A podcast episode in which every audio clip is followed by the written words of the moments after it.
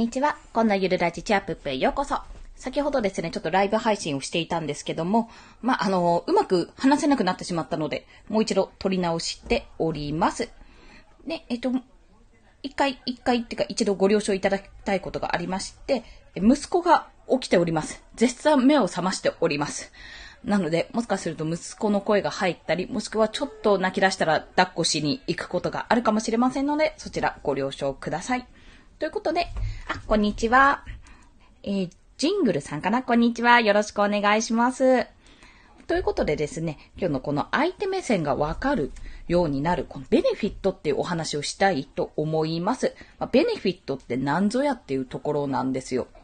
まあ、ベネフィットって和訳すると確か利益とかそういったことだと思うんですね。まあ、よく私、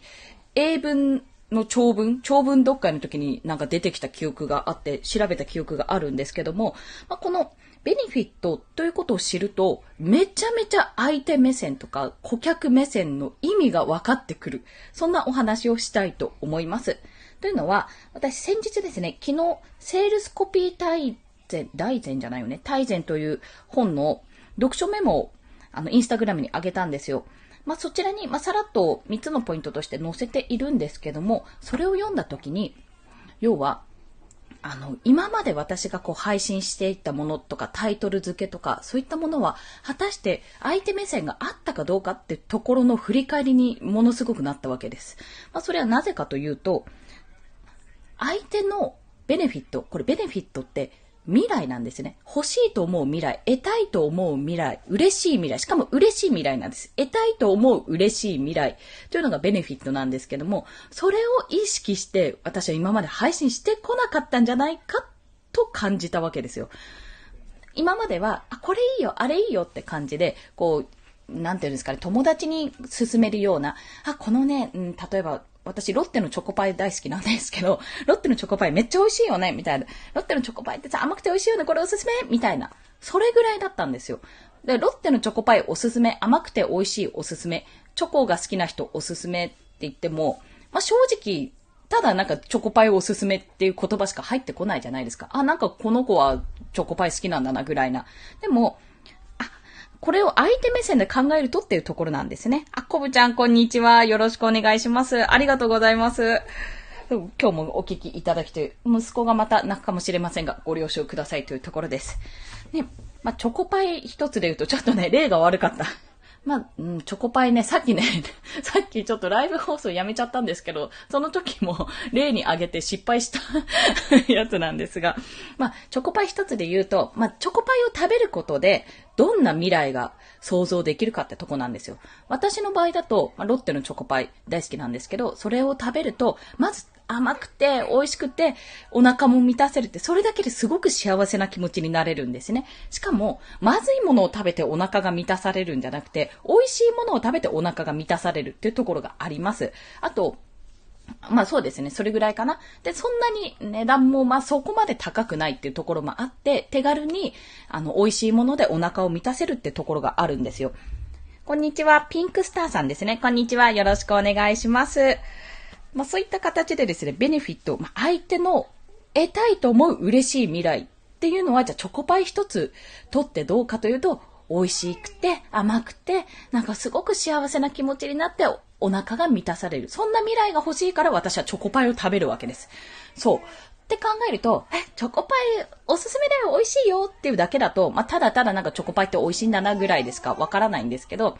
あ、もうね、チョコパイね、このチョコパイ、もう食べると本当にね、美味しいし、甘いし、もうすっごくね、満たされるのよって幸せな気持ちになれるの、だからどうぞって言われた方が、あ、これを食べることで、なんかすごく美味しくて、なんか幸せな気持ちになるんだなってことが、なんとなくでも想像できるじゃないですか。まあ今のは例がめちゃめちゃ悪かったので、ちょっと 別の例を挙げてお話をしますね。で、これは何かというと、例えばやりがち失敗で、まあ私がよくやっていたことを申し上げると、まあ一つ、時間を作るなら、やることリストを作るといいよ、みたいな話をよくしてるんですよ。まあ、たまに過去の放送を遡ると結構そんなようなことを話してることが何度かあるんですね。まあ、それは、あやることリストを作ればいいのか？みたいな。時間を作るならやることリストを作る。じゃあ、ど、ん？ってどこがどう繋がるの？ってちょっとわからないんですよ、これだけじゃ。それをどうするかというと、これ、やることリストを作ると考える時間が減って効率的に動ける。って言うと、あ、なるほど、考える時間が減るのねと。あ、それをすることで、リストを作ることで考える時間が減って、で、効率的に動けるようになる。そう聞いたら、その一文だけ聞いたら、あ、ちょっとどういうことかなって思って、例えばブログでも、音声配信でも、ちょっと気になるじゃないですか。その気になるを作るための、このセールスコピー大全って本だったんですね。何か物を売るときに、まあ、セールスコピー、キャッチコピーみたいなのつけられると思うんですけども、それをつけるときは、まあ、要はお客さんに対して、買わせるというか購入意欲を高めるとか、ちょっと手に取ってみるとか、まあ、もしくはお店で言うとのれんくぐってみるとか、ちょっと注文してみたいとか、そういった気持ちをゲッチュ、ゲッチュ、ゲッチュって言わないか。すいません。まあ、ゲットですね。ゲットするためには、どんなコピーがついたらいいかって。それは相手のまあ、これ、この商品はね、このチョコパイで言うと、この商品は実はあの、カカオ、な、どころ、何さんかな？エクアドル産のカカオを使っておりまして、エクアドルってカカオ取れんのか？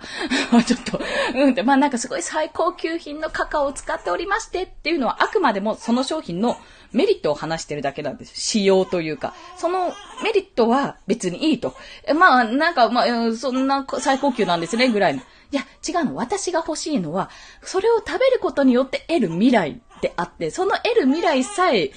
逆にね、逆に言えば変な話、得る未来さえ提示すれば、あ、これ欲しいかもって買ってくれるって、すっごいざっくり言うとそういったことなんですね。そして、すいません。ちょっと息子がふんぎゃふぎゃ言い出したので、抱っこしてきます。俺も参戦するとのことなので、抱っこしながら参戦したいと思います。ということで、さっき言った通り、時間を作るならやることリストを作った方がいいよっていう話も、うん、おほーって、その一文だけ聞くと、ふーんってぐらいで終わってしまうんですよね。ふんふん何かなって思わせるためには、その未来をじゃあやることリスクを、リストを作るための未来って何なの？って具体的に何って、それをさらっと一文でもし言うとしたらちょっと長かったんですけど、やることリストを作ると考える時間が減って効率的に動けるよ。っていうところで、あ、なるほど、やることリストを作るとそうなるのねっていうところに理解がいくと、未来が想像できる。これは申し訳ないですけど、もっといいコピーがおそらくあるはず。絶対あるはず。これはね、私の練習不足です。はい。で、ちなみにこのやることリストを作ると考える時間が減ってっていうくだりは、我なりに結構いい、あの、文章とかいい話になりそうだったので、もうちょっとこれ長く話せそうだったので、多分収録して後日 放送すると思います。あと、やりがちな失敗で、そうですね、この漫画おすすめ、感動するよとか、おすすめの感動漫画とかって言っても、うん、感動、まあ泣くのかな？感動して、でもな、どうやって感動するんだって、それだけだとちょっとわかりづらいと。まあそういった時に、私あの、銀のさじっていう漫画、ご存知かどうかわからないんですけども、鋼の錬金術師とか、あの、百姓貴族とか書いて、アルスラン戦記とか書いている荒川博さんっていうのかな？かな？が、あの、書かれてる漫画のうちの一つで、銀のさじっていう漫画があるんですけども、あ、もうこれ終わってるんですよ。完結してるんですが、それめちゃめちゃいいんですよ。もう多分これも1、1放送か2放送ぐらい作れるくらい語れるほどめちゃめちゃいい漫画なんですけども、まあそれをもしおすすめするとしたら、想像しながらね、この漫画おすすめだよ、感動するよっていうのを、じゃあ銀のサジを紹介すると、紹介というかこれ買わせたい、購入させたい、読んでもらいたいっていう気持ちにさせるとしたら、まあちょっとあんまりコピーが下手なんであれなんですが、えこの漫画を読んだ後、普段当たり前に口にしていたものに、感謝の気持ちは大事にいただこうって気持ちになるよ。いただきますの意味を子供に伝えるのに使える漫画とか。今ちょっと長かったね。長かったし、なんかなかなかうまく言えてないなってことを感じるんですが、ただまあ未来というか、あ、こういう風に使うといいのねという未来はなんとなくでも想像ができたかと思います。これセールスコピー大全のいい例が、いい例をちゃんと伝えた方がいいなと思ったので、そっちを伝えますね。えっ、ー、とですね、ちょちょ。例えば、あの、肩、肩甲骨周りがほぐれる、こうなんか、ゴリゴリゴリゴリするようなフォームローラーっていう機械とか道具かながあるとしましょう。これが3分で肩甲骨周りがほぐれるフォームローラーというものがあると。でもこれはあくまでも3分で肩甲骨周りがほぐれるっていうのはメリットでしかないんですよ、フォームローラーの。まあ、説明してるだけなんですよね。じゃあさらにここにベネフィットを付け加えるとしたら、何かというと、肩こりすっきり、3分で肩甲骨周りがほぐれるフォームローラーっていう形になるわけですね。あ、なるほど。肩こりすっきりという未来が手に入るのねっていう、ここ、もう本当にうまいですよね。うまいってか当たり前なんですけど、こういうことなんですよ。こういうコピーがあることで、あ、なるほど。これを使うことで自分の肩こりがスッキリするのね。肩がスッキリするのか。じゃあちょっと手に取ってみようかしらっていうふうに相手はなる。お客さんはなるというところなんです。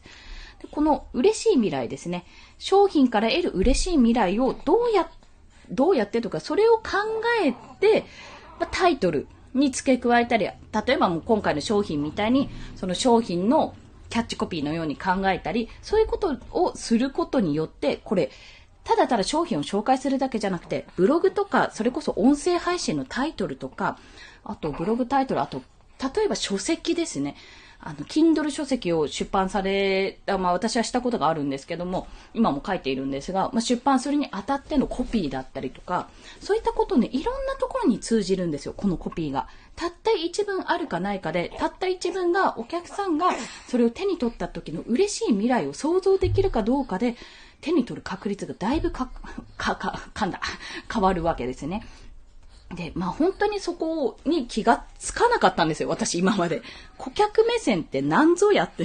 相手目線を考えてるつもりなんだけどな、わかりやすい文章にしてるし、なんか3つのポイントにまとめてるし、え、何が悪いのかなってことをめちゃめちゃ考えていたんですけど、結局、未来を見せられてなかったってことだったんですよ。この私の放送では、あくまでもこの放送をすることで、じゃあ何が得られるかっていうと、たった一文で未来が得られ、未来が想像できる、このたった一文で未来が想像できる、そのテクニックがあれば、今までなんかスルーされてた放送とか、スルーされてた記事とか、自分の作ったものがもう少し見られやすくなるよとか、自分の例えば、まあ、開発してる商品とかがもう少し手に取り、取られやすくなると。その相手目線を知るってことが非常に重要。そして、そしてじゃない。そしてじゃないです。非常に重要ですっていうところなんですね。さあ、ただ、ちょっと今回は、今回今失敗したなって思ってるのは、まあライブ配信で言うことかって感じなんですけども、失敗したなって思うのは、まあ、あれですよね。例が下手すぎて この最初にセールスコピー大全の載ってた例を挙げればよかったなってところを私は今後悔しています それ失敗したなって。まあ、これもね、あの、ライブならでは、ライブあるあるというか、私のね、修行不足の部分が垣間見えたというか、まあ、めちゃめちゃ見えてる部分であるんですけども、まず私私もこの後ですね、また収録もしていくんですが、やっぱこの目線ですね、なかなかやっぱり忘れがちになってしまう部分はあると思う。うん。あると思うけど、これを訓練して身につけていけば、少しずつね、変わっていくんじゃないかなって思います。ということで、今回このライブ配信をして、まあ、この意識して今度はコピーとかいろいろつけるようになったら、どんな風に変化が起きたかっていうのは、私後日こちら放送させていただきたいと思います。まあ、利用するのは音声配信と、あとまあブログと、えっ、と、出てこない、ツイッターですね。その辺でちょっとこのコピー、こういう言葉、キャッチーなコピーっていうのをつけることをやってみようと思いますので、もしよろしければ、また後日、あ、こんな結果が出たんだなっていう放送を聞いていただければ嬉しいです。ということで、お、ちょうど40分ぐらいになりましたね。息子も若干落ち着いたかな。ま、そんな形でやっていこうと思います。このコピー、えっ、とね、これでも使おうと思うんですけども、今度アフィリエイトを発生するために、発生させるために、もう、そういったリンクの紹介とかね、するときにも使えるんじゃないかと思うので、もしあの今後のね、放送を聞いていただいたときに、あ、こういう風に使ってるんだなって 思うことがあったら、ぜひ、まあ、参考というか、あ、使ってんだなって、このライブ配信聞いたら、あ、そういえばこんな風に言ってるんだなっていう風な目で見ていただけると嬉しいです。はい。それでは今日もお聴きくださりありがとうございました。もしこの放送、噛んじゃった、この放送いいねって思われた方、ハートボタンを押していただけると嬉しいです。泣いて跳ねて喜びます。はいということで今日は息子もグーグーグーグー、あ、寝てないんですけど、グーグーグーグーうなりながら参戦をさせていただきましたが、私の放送1日3放送、ライブ配信含めてやっております。週末はちょっと娘もいるので、なかなか時間が定まらないかもしれませんけど、なるべくお昼はライブ配信を行おうとしております。そして、たまに娘や息子も参戦しながら、まあ、それこそ皆さんに嬉しい未来、ベネフィットが 嬉しい未来、ベネフィットが少しでも少しでも届くようにと、まだまだやって、修行中の身ですが、やっていっておりますので、ぜひよろしければフォローもしていただけると嬉しいです。はい。それでは、まだまだね、午後もありますので、明日からお休みの方は、やっほーいと思われるかもしれません。じゃあ、午後も頑張っていきましょう。ということで、今日もお聴きくださりありがとうございました。素敵な午後をお過ごしください。コンでした。では、また。